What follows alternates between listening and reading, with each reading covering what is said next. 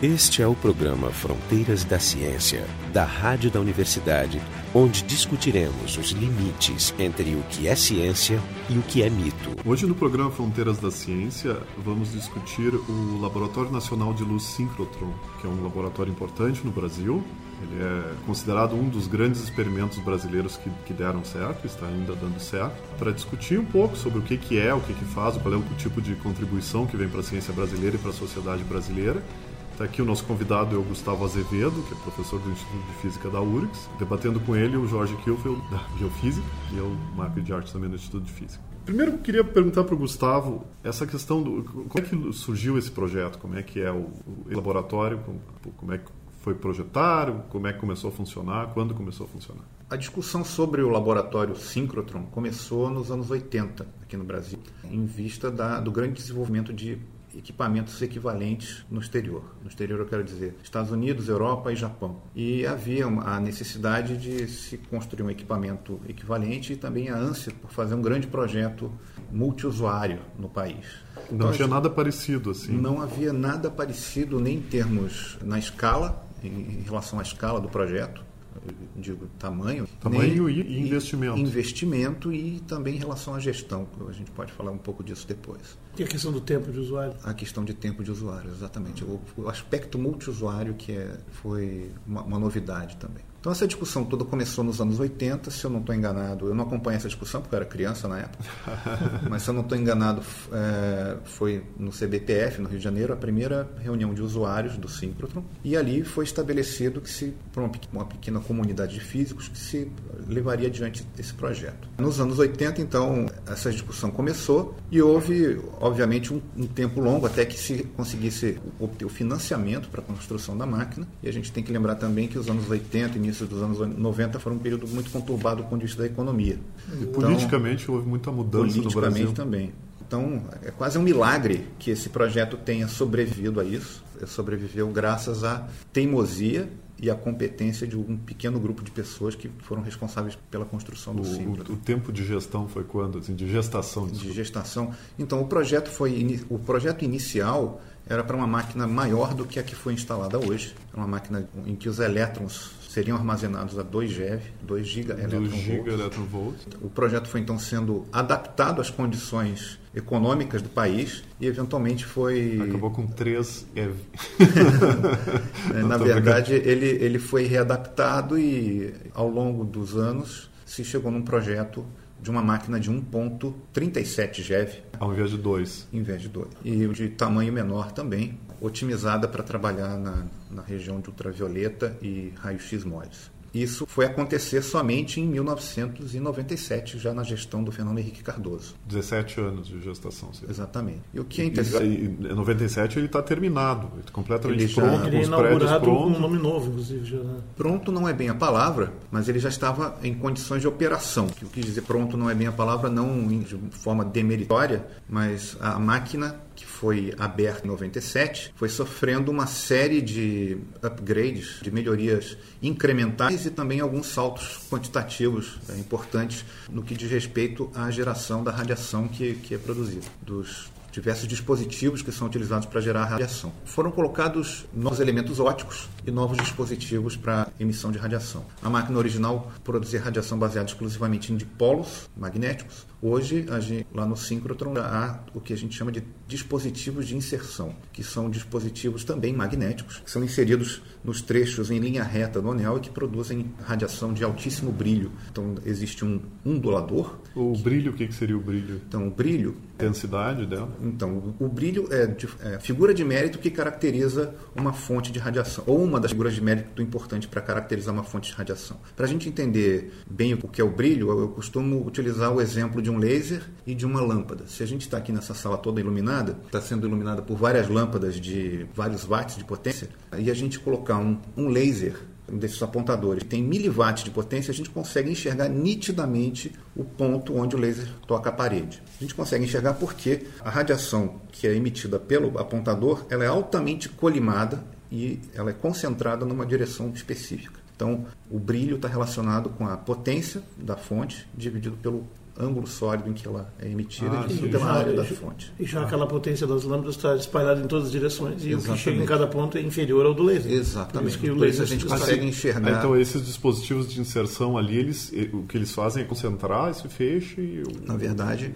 o que eles fazem é pegar o feixe de elétrons. né? A radiação síncrotron, então, é produzida quando você tem um feixe de partículas carregadas que é acelerado por um campo eletromagnético. Então, essa radiação, num, num anel de armazenamento, é produzida quando, inicialmente, quando a gente tem os elétrons passando ao longo de um dipolo elétrico, que faz a curva, que curva o feixe, né? curva a direção do feixe. aí ao curvar ele produz Nesse movimento de curvatura, a gente tem a emissão de radiação. Agora, você pode não curvar uma única vez, mas curvar várias vezes. Você tem vários dipolos em sequência, e esses dipolos em sequência assumem duas configurações possíveis. Ou eles são chamados de wigglers, do inglês wiggle, balançar, ou são os chamados onduladores. A diferença de um para o outro é que no primeiro caso, no Wiggler, você, se você tem N dipolos alinhados, a radiação que é produzida, ela corresponde à radiação de N dipolos independentes. Isso porque em cada oscilação, o campo elétrico da radiação que é, que é emitido não está em fase com o campo da, da anterior. Ah, sim. Ah, No então é ondulador- uma soma e aí o outro tem uma No interferência. ondulador existe um efeito de interferência em que não só a, a intensidade vai com o número ao quadrado de polos, mas também existe uma, uma focalização adicional da radiação na direção de emissão. Vamos voltar um pouquinho atrás na- no mecanismo, né? Porque exatamente para explicar um pouco melhor, porque esse é um acelerador de partículas que produz radiação eletromagnética. Então essa é uma diferença importante para distinguir, por exemplo, os aceleradores de partícula propriamente ditos, onde o objetivo é essa partícula e utilizá-la para colidir contra um alvo. Aqui a partícula, o objetivo dela, ela sofreu uma aceleração angular, ou seja, uma modificação no- na trajetória que vai liberar o que seria equivalente à radiação de frenagem que produz raio-x. Exatamente, é equivalente à radiação de Então, freamento. os elétrons, as partículas aceleradas, elas no campo, campo magnético, elétrico, tanto faz. né? Tanto faz. É, elas sofrem a curvatura e aí liberam um excedente de energia na forma de luz. E essa luz que é colhida. Isso é interessante porque nos aceleradores de partícula, propriamente ditos, se produz também luz síncrotron e ela é uma coisa espúria lá. Um efeito É colateral. um efeito colateral ruim, inclusive é um estorvo, se tenta minimizar. E aqui é o contrário, se tenta ordenhar isso para Exatamente. Ordenhar é uma palavra. Retirá-la para os seus o- benefícios. A né? forma do, do acelerador é circular ou ela é um, tipo, um estádio? Ela tem, como é que é essa forma? Ele tem uma forma circular, então, conf- conforme o Jorge falou, Porque tu falou a parte reta. Então, ele, ele, ele é no formato de um, de um circuito fechado. Sim. Um circuito polígono, na verdade. Ah, mas ele é arredondado nas pontas. Esse polígono, em cada vértice desse polígono, a gente tem um dipolo, Que vai arredondar que o... faz com que o feixe seja curvado Ah, então ele não é um de ci- não é trajetória. como se É, fosse não um é círculo, como é um aí não é como um acelerador de partículas, onde tu tem que realmente fazer tudo liso, né? É, não, ele é, são Circular, sessões, são sessões que são... Que são Não, de fato, um acelerador também tem essa, essa característica de ter trechos retos. Mas acho que é Só que interessante... aqui é, aqui é mais interessante tu realmente botar uma quebra, porque é ali que vai ser liberado o feixe. Exatamente. Então, existe, em relação ao seu comentário, Jorge, é curioso dizer, é curioso notar o seguinte: os primeiros síncrotrons eram, de fato, máquinas construídas para colidir elétrons e pósitrons. E essa radiação espúria que era emitida pelos dipolos era um problema para os físicos aceleradores. Hoje eles estão dedicados, muitos desses físicos de aceleradores estão dedicados à produção, à otimização dessa radiação. Os primeiros experimentos feitos, por exemplo, em espectroscopia de absorção de raio-x,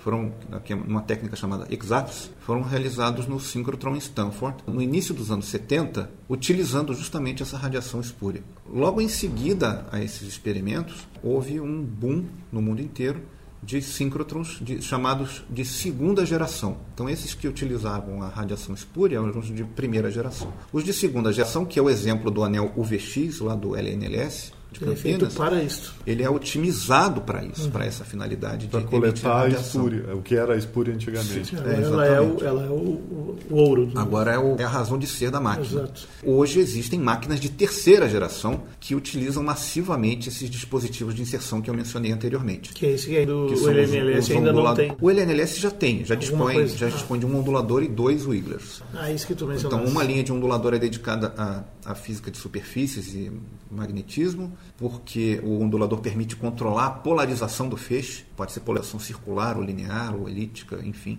Isso se acopla com, com os graus de liberdade de spin da matéria, por isso que isso é tão importante para magnetismo. Existe um ondulador dedicado, perdão, um wiggler dedicado a uma linha de cristalografia de proteínas, e existe um wiggler dedicado a uma linha de luz que é, realiza experimentos de ciência de materiais.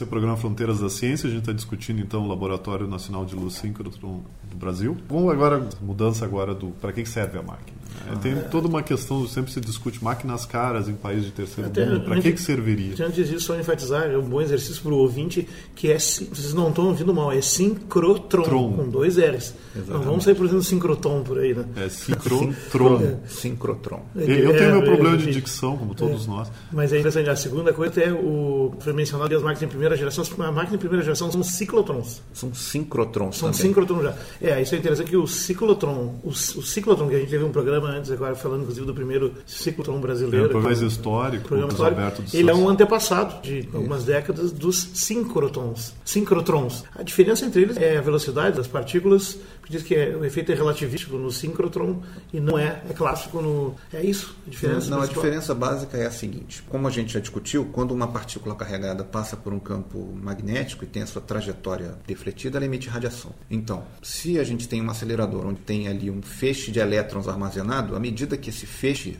transita pelo acelerador, ele vai perdendo energia progressivamente até que, eventualmente, se não houver um método para se repor a energia do feixe, o feixe vai se desestabilizar e não vai ser possível armazená-lo durante muitas horas, como se faz no síncrotron. Então, o nome síncrotron vem do seguinte: o feixe de elétrons no anel, tá circulando. ele está circulando, mas ele não é uma corrente contínua. Ele é formado por pacotes de elétrons que tem uma localização no espaço tipo bem pulsos, definido. Exatamente, são pulsos. No caso do anel de Campinas, são 148 pacotes de elétrons. 148 pulsos girando equidistantemente. Exatamente, de forma equidistante, hum, de forma que eles dão uma volta no anel a cada, se eu não estou enganado, são 200 nanosegundos. Não o tamanho do anel? O anel tem um perímetro de 90 metros. Mas o que acontece é que na frente da. Se você estiver observando o feixe de uma linha de luz, você vê um pacote passando a cada 2 nanosegundos. Então, são 300 nanosegundos tipicamente o tempo de uma volta no anel. Muito bem. Então, o que, que acontece? A gente precisa de algum método para repor essa energia dos, desses pacotes de elétrons que vão sendo progressivamente freados né, à medida que eles emitem radiação.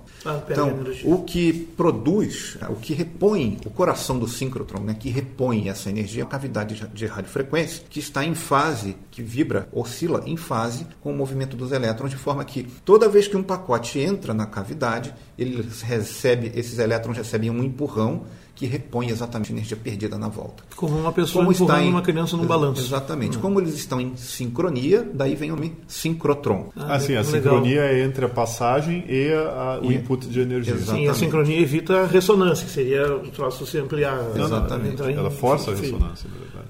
Mas ela não. Não, mas ele só não entra em ressonância é, porque ele perde porque energia. existe uma dissipação. Porque tem dissipação, exato. Em cada volta. Ele força a ressonância e então, aí a dissipação é... mantém ele estável. É, o exemplo do balanço eu acho que é bem ideal. É um bom exemplo do balanço. É um bom o balanço também força a ressonância, só que Legal, só E o... no ciclotron, no ciclotron é, é contínuo. Exatamente. No, é, ciclo, no ciclotron, a órbita tem um raio que muda continuamente. Né? Você vai hum. dando energia para o feixe e ele parte do centro da, da máquina e até vai, ser vai ejetado à medida que aumenta, que ele encontra um raio máximo, ele é ejetado ah, quando sai tá, do ciclo. É uma, ele espirala, né? Exatamente. Ah. Utilidades agora. Isso é agora coisa interessante, porque as pessoas vão achar curioso que, apesar de ter um físico aqui falando, o LNLS é usado pesadamente pelo pessoal da área de biologia, biologia estrutural, moléculas, química, alimentos, indústria, né? Exatamente. Além da física e física de materiais. Por quê? O porquê é, é uma resposta de físico. Você precisa de radiações de vários comprimentos de onda para analisar a matéria. Você pode, utilizando radiação eletromagnética, você pode sondar os graus de liberdade vibracionais, eletrônicos, é, de spin, a estrutura atômica da matéria e assim por diante. Obviamente, para entender as propriedades dos materiais, você tem que ter acesso experimental a todas essas propriedades físicas. Então, na área de ciência de materiais é bem óbvio porque se utilizar o síncrotron. O síncrotron é uma fonte de alta alto brilho, como nós havíamos conversado, e que cobre uma grande faixa espectral. Então a gente tem Não, radiação. Isso que tu pode acertar, por exemplo, no raio-x às vezes tu tem um, um, uma faixa pequena. Você tem raio-x, tem ultravioleta, tem, tem tudo. Você tem e ali tu pode mudar com o síncrotron emite desde o infravermelho até os raios-x duros. Assim, ele passa pelo pelo do visível não também. Chega, não chega a ser gama pela frequência não. Né? Não, raio gama só é emitido, só é produzido quando você tem uma transição nuclear. Sim, é por definição definição, mas a frequência chega a cobrir o espectro do gama? Algum síncrotron, sim. É, Chegou na- nas energias de 100 keV, por exemplo. Aí 100 é- kV, que É é, porque eu sei que gama e X, a diferença é, é da origem, né? O gama vem do Exatamente. núcleo e o, e o X vem da eletrosfera. Mas, nas definições de espectro de frequência, existe uma sobreposição. Isso. E essa pequena região é ambígua, né? E tu tem que saber a origem para poder dizer se ele é um ou outro. Quer Exatamente. dizer que ele invade a região do gama. Certamente. É, há pessoas que fazem, inclusive, experimentos com, entre aspas, raios gama pro- provenientes do síncrono, né? Sim, mas tecnicamente está errado chamar de gama, claro. Então, de fato, então a gente tem uma, uma fonte que tem alto brilho, ela é de alta potência, a gente tem uma fonte que tem uma, uma amplitude espectral muito grande e que é sintonizável, eu posso pegar É, essa eu- eu que- eu radiação, que a que radiação eu- que sai do síncrotron, eu posso ajustar a energia que eu quero, utilizando dispositivos ópticos adequados para cada comprimento de onda.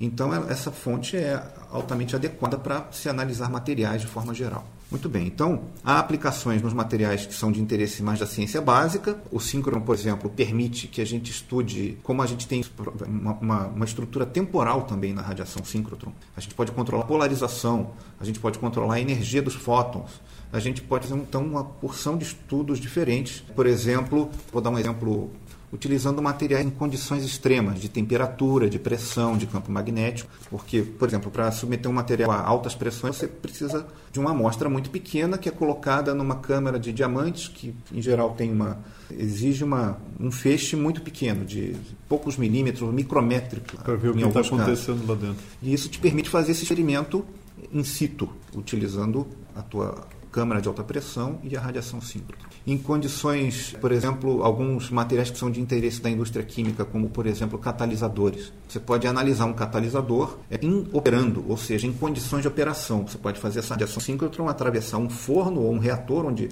está acontecendo uma reação específica, analisar o espectro que é da luz absorvida pelo catalisador, então combinar esta medida no síncrotron com algum tipo de espectrometria de massa e ter informações sobre o catalisador em condições de operação. Por exemplo, o laboratório ele tem essas facilidades. Sim, o vai... laboratório dispõe de, de, toda a instrumentação dessas facilidades e ele, ele provê não só a luz síncrotron, mas a instrumentação científica necessária para fazer uma grande gama de experimentos. E você vai lá e faz tudo, todo o serviço lá, completa, uma unidade muito completa. Né? Isso, é, por exemplo, os experimentos são, são dedicados, um experimento é, usa ele inteiro, pode ser, existir coisas em paralelo, assim, que tu teria dois usuários ao mesmo tempo, cada um pegando o feixe, fazendo Tem uma coisa diferente. 14 então, existem. É, o, o, o dispositivo que coleta essa radiação que é produzida pelo anel e leva a radiação até o ponto onde ela é utilizada pelo experimentador é o que a gente chama de linha de luz. Linha de uma, de, uma linha de luz dispõe de vários equipamentos óticos. Existe uma ótica que condiciona a radiação para o essa radiação que vem branca do, do dipolo. Ah, ela é separada, é que nem um serviço de encanamento, ela é separada e encanada em diferentes direções. Então, como eu falei antes, a gente tem basicamente um polígono fechado. Cada linha, cada, cada lado desse polígono dá origem a uma linha de luz, que é a extensão desse lado, desse lado do polígono.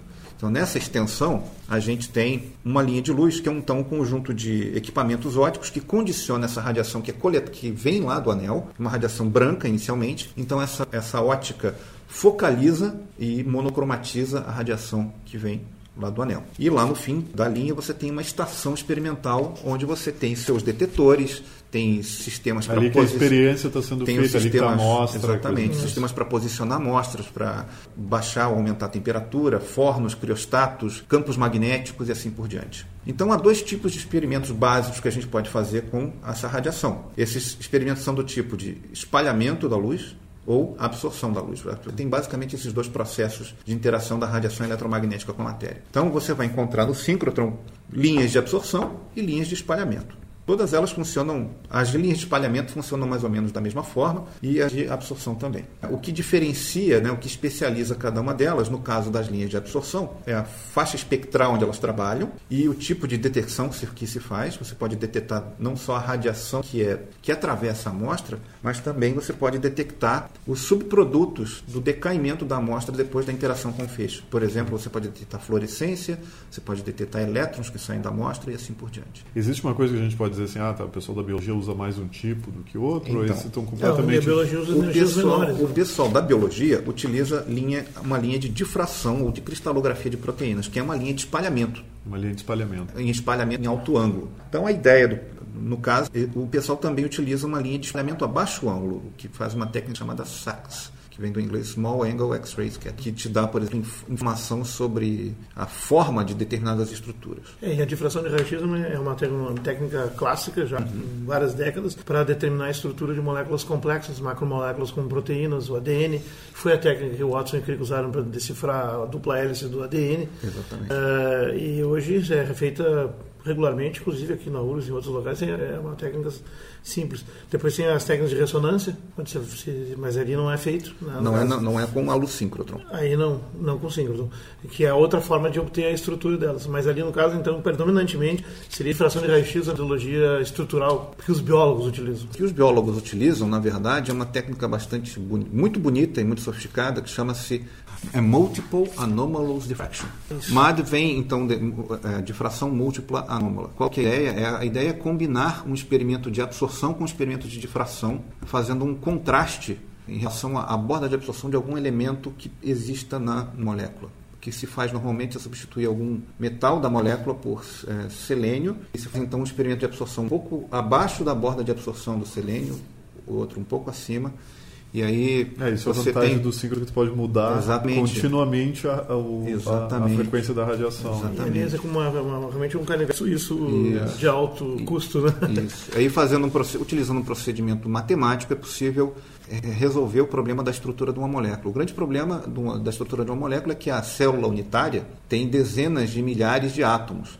Então a difração convencional sofre bastante para determinar as posições dessas moléculas. Tem bastante computação então. Aí. É isso, é porque o grande problema nesses, nesses experimentos de absorção é que você perde a informação, quando você registra um, um difratograma, você registra a intensidade do feixe e você perde informação sobre a fase da onda que interage com o material. E essa técnica de absorção múltipla anômala permite não só registrar a intensidade, mas a fase também do campo elétrico, do campo elétrico que está interagindo com o detetor. Isso te dá uma informação adicional que permite então reconstruir a estrutura da molécula. E a ideia é que você pode, então, tendo a informação sobre a estrutura da molécula, você pode entender a função dessa proteína. Sim, que é fundamental que é a relação estrutura-função, que é o que nós biofísicos fazemos. Até só retomando ali, quando tu estava listando as propriedades da radiação síncrotron, são seis as principais. Além desse fato produzir um espectro muito amplo, que cobre muitos comprimentos de onda, então muitos tipos de interação, o, um fluxo muito intenso é possível de fazer, isso. isso. é importante. O brilho, que já foi mencionado, o fato de ser colimado e, e de forma muito cirúrgica. Outra característica é a estabilidade desse feixe, né, que é muito notável comparado com outras fontes que se utilizam. E a gente falou menos sobre a polarização, ele, sai, ele pode ser polarizado linearmente. É, ele falou, ele falou isso. Claro, e a questão dele ser pulsado, né? Ele tem uma estrutura temporal, sim. E isso é interessante porque pulsos muito rápidos também permitem desvendar outras propriedades que seriam impossíveis com, com pulsos de frequência é, de, de fato em Campinas é, o, o, anel ele opera em dois modos ele opera no modo multi multi bunch que é esse modo normal, onde a gente tem 148 ou 149 bunches ou pacotes, ou ele trabalha também no modo single bunch, com um único pacote operando. É. esse modo single bunch, nesse modo single bunch, o pacote serve como um cronômetro? Então você pode fazer experimentos do tipo que a gente chama de pump and probe em inglês. Sim, é, o tempo você... natural dele dá a frequência do pulso. Exatamente, onde o, o, hum. ele serve como um relógio que pode analisar o decaimento da amostra, por exemplo. Uma coisa que a gente não falou e é importante falar é onde fica. Né? Fica em Campinas, fica a 3 quilômetros do campus da Unicamp, na cidade universitária em Campinas. Ah, não, mas não, não existe parceria? Não com... existe uma relação direta com formal ou institucional. Divisão de infraestrutura comum, nada? Não, não há nada disso.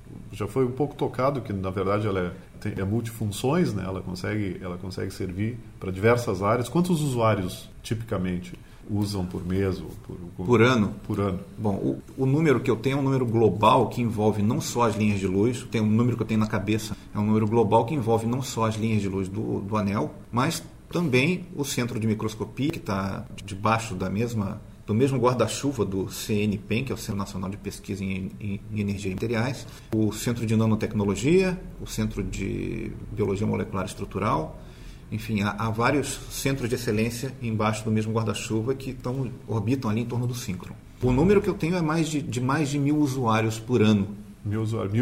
Mil, mil significa, o que significa mil usuários? São mil, mil projetos, propostas de pesquisa que são realizadas por ano. É, ou seja, isso significa mais gente, né? Cada mais, proposta de pesquisa mil... tem várias pessoas envolvidas em geral. Eu já vi que em torno de 1.400 então, usuários até foi falado. Isso, o número é maior até do que esse. Né? Ele vem crescendo continuamente ao longo dos anos hoje atende uma, existe uma comunidade muito grande de usuários do Synchrotron. O que tu pode dizer sobre, sobre o Sirius, né, sobre essa expansão? Então, o Synchrotron, como eu comentei lá no início lá na entrevista, ele veio, ele desde 97, desde a abertura aos usuários, ele sofreu uma série de melhorias incrementais que hoje fazem com que essa máquina opere muito além do, das condições para qual ela foi projetada. Ela hoje tem, se a gente olhar todos os parâmetros de operação, a máquina hoje é, tem um desempenho muito melhor, uma performance muito melhor do que aquela que foi projetada originalmente. Então, essa máquina veio sofrendo melhorias contínuas, mas a nossa máquina não foi a única que foi melhorada. E existem hoje no mundo algo como 50 ou 60 laboratórios síncrotrons espalhados pelo hemisfério norte. O, o síncrotron brasileiro, durante muitos anos, foi o único no hemisfério sul e hoje existe um na Austrália também. As máquinas. Pensei que ia me dizer Argentina, uma coisa na América Latina é o único. Na América Latina é o único. Essas novas máquinas trabalham, são máquinas de terceira geração. O nosso, a máquina de Campinas é uma máquina de segunda geração. Ainda. Ela é turbinada, mas de segunda. Ainda. Exatamente, é um fusquinha com um motorzão. Então a ideia agora é a gente ter um, um fusquinha no melhor sentido da palavra. É. Isso até interessante falar do, do, Fusquinha e do Ricardo Rodrigues, né, que é o cara que projetou, que trabalhou, centralizou o projeto. Sim. Que aliás a máquina é chamada carinhosamente de UVX, né? De fato, o UVX é o nome oficial o da nome máquina. oficial da máquina, né? Porque ela foi otimizada, ela foi otimizada para trabalhar na região de UV e raio-x moles. Pois é, e eu já vi histórias heróicas do Ricardo Rodrigues, né? O cara resourceful, né? Ou seja, a capacidade de improvisar com pouco dinheiro, Sim. exatamente como tu falaste, né? Ele fez milagres ali, ele é muito orgulhoso disso, com razão, né? Ele é saudado aqui no artigo de abril deste ano da Science. Science exatamente. Né? Ele, ele, é uma pessoa singular, realmente. Ele agora está tá responsável pelo, pelo projeto do, Sirius. Então, por que, por que, uma, nova, por que uma nova máquina? A ideia, então, é, é, colocar a ciência brasileira em pé de igualdade com a ciência que é realizada no exterior, a ciência multidisciplinar, em biologia, química, física, enfim. A gente tem vários problemas nacionais hoje que demandam uma, uma máquina desse tipo, por exemplo, Existem estudos de corrosão que são importantes para o pessoal que trabalha com pré-sal, existem estudos de, na área de mineração Tá com a Vale do Rio Doce, que está começando alguma colaboração do Simpro com a Vale na área de, de mineração. Enfim, existem vários problemas estratégicos do Brasil que exigem, que demandam gente, uma máquina desse pede tipo. o pessoal no exterior fazer as nossas análises ou a gente faz aqui Exatamente. Dentro. Se a gente pensar então no investimento que é realizado para construir uma máquina dessas, eu, eu sou um pouco suspeito para falar, mas enfim, vamos supor que você vai colocar aí um quinto ou um terço do valor que é necessário para construir um estádio de futebol da Copa do Mundo. Sim, bom, e bem o, o, vai ser usado por muito mais tempo? O alcance, essa máquina vai ser utilizada durante muitos anos. O projeto do, do Sirius já prevê, inclusive, que ele so, venha a sofrer upgrades para uma máquina de quarta geração. A ideia é, é um que... quinto do valor de um estádio. É um terço ou um quinto, enfim, de um valor de um estádio. Isso vai ter um benefício direto para para a ciência brasileira, não só na produção de artigos, de conhecimento, mas na formação de recursos humanos. A gente está falando aí de milhares de pessoas, de jovens, que jovens pós-graduandos que utilizam essa máquina e também vai ter um impacto direto na indústria brasileira. Né? A gente tem, usa bastante Exatamente, a indústria também utiliza bastante para análise é. de materiais. É, até foi mencionado no ano passado, no aniversário, que o custo do Sirius é 400 milhões. Para todo esse retorno, eu considero até barato para uma coisa dessa, desse porte. Né? Exatamente. Realmente, realmente, é muito menos que um estádio. Qualquer estádio custa mais de um bilhão. E é uma Não sei, é, tá é, é, O Maracanã está custando um bilhão e duzentos, um bilhão e cem. Sim. E está sendo reformado pela enésima vez. Né? Sim, inclusive já tinham recém terminado uma e de novo. Exatamente. Ah, bem, não falamos disso. Uma curiosidade até, como um parênteses, sim, a, a luz síncrona também é um fenômeno natural, né? E na astronomia, ele é produzido por objetos astronômicos, é uma forma de emissão, foi a descoberta dos jatos, né? Uh, lá em 1956, que foi uma previsão teórica, curiosamente, pelo Joseph Shofsky, que é um dos fundadores da exobiologia. Ele, como astrofísico, ele previu que poderia ter esse tipo de emissão de objetos com campos magnéticos muito intensos, que aí o, o a aceleração das partículas exatamente nessas linhas de indução emitiria um feixe colimado. A questão é estar na direção certa para detectá-lo. Até que foi detectado em 56. De, de fato, as, as, auroras também são radiação solar. As auroras também são... São prótons que são provenientes do Sol, que entram Exato. no campo magnético da Terra, começam a aspirar lá e emitem radiação síncrotron. Pois é, esse é um outro exemplo. Síncrotron, ele é uma reprodução de uma máquina que está no exterior ou uma máquina que é meio criado aqui? É um projeto original, o Synchrotron, o VX é um projeto original e o Sirius vai ser mais original ainda. Ah, feito aqui. Ele é tem várias, ele tem várias soluções novas para problemas, por exemplo, de, é, de custo de energia, né? A, a, conta de luz do Synchrotron, na época que eu trabalhava lá, estava é, na faixa de um milhão e meio de reais ou dois milhões de reais por ano. Nossa. A maior, maior parte desse custo vem de resfriamento. Você precisa de água gelada para resfriar os dipolos. Cada dipolo tem o tamanho de um automóvel e nele passa uma corrente de 200 amperes. Então isso, isso produz calor. Você precisa tirar esse calor de alguma forma. Utiliza-se água gelada. Então, por exemplo, os dipolos do, do Sirius vão ser dipolos de magnetos permanentes. Isso vai evitar esse problema do dia. Mas como é que eles controlam? Como é que eles controlam o eles não têm controle do campo o magnético? Campo, o, campo vai, o campo magnético do, do dipolo vai ser permanente, mas não todos os elementos óticos, né? A maior parte ah, do. Seriam então adesivos modernos aí, super porrada, que tem tipo neodymo e tal, deve ser isso? Eu não sei qual é o material que eles vão utilizar. Porque, porque o ferromagnetismo não é tão, tão eficiente assim. É Exatamente. É eu não sei qual é o material que eles vão utilizar, mas o fato é que eles já fizeram protótipos e conseguiram fazer um dipolo é que tu, de imã permanente. É que não é um troço grande. Tu é, a única coisa um que, eu achava, que, que, eu achava que, Por isso, talvez quando, tu tem, quando tu tem um, um eletroímã, tu pode, tu pode acertar o campo continuamente. Isso. O permanente tu vai ter que fazer alguma coisa ali, talvez seja parte ótica ali para. É, eu acho que eu não sei exatamente também como vai, vai ser feito isso, mas não, não, não somos de pó. O, ele vai ficar entre os três maiores do mundo, né? O maior é o Soler, né, na França. Existem máquinas de terceira Só geração. Só sobre os Sirius. Existem máquinas de terceira geração hoje que sobrepujam o funcionamento de máquinas muito maiores. Então, então existe uma, um sincrotrão de 7 GeV nos Estados Unidos, em Chicago, chamado APS, Advanced Photon Source. Existe o Spring 8 no Japão, que é de 8 GeV. Existe o ESRF, European Synchrotron Radiation Facility, que fica em Grenoble, na França. É um consórcio europeu, que é uma máquina de 6 GeV. Nossa o, o Soler, o Diamond, que, que foi colocado em operação recentemente, eles são máquinas de desempenho melhor do que essas máquinas enormes. O, o Synchrotron é, chinês, eu acho que é de, de 3 GeV também, e a máquina brasileira ficar então, entre essas. Só que a gente não tipo pode esquecer que é, daqui a 5 anos, quando a máquina estiver em operação, essas máquinas terão sofrido vários, vários upgrades. Então, Sim, é uma corrida dinâmica. A gente está, né? se a gente comparar os parâmetros de operação de hoje com as máquinas que já existem, sim, o, o Sirius vai ser uma das melhores do mundo. Mas a gente não pode esquecer que outras serão construídas. Sim, em semanas já vem outras. E essas, e essas outras que existem sofrerão vários upgrades. Uhum. Então, esse foi o programa Fronteiras da Ciência. A gente discutiu então a, a, o Laboratório Nacional de Luz Síncrotron. Então, o convidado foi o, o Gustavo Azevedo, que é professor aqui do Instituto de Física da URGS, e a gente moderou eu, eu Marco de Arte e o Jorge Kiel. O programa Fronteiras da Ciência é um projeto do Instituto de Física da URGS, técnica de Gilson de Césaro e direção técnica de Francisco Guazelli.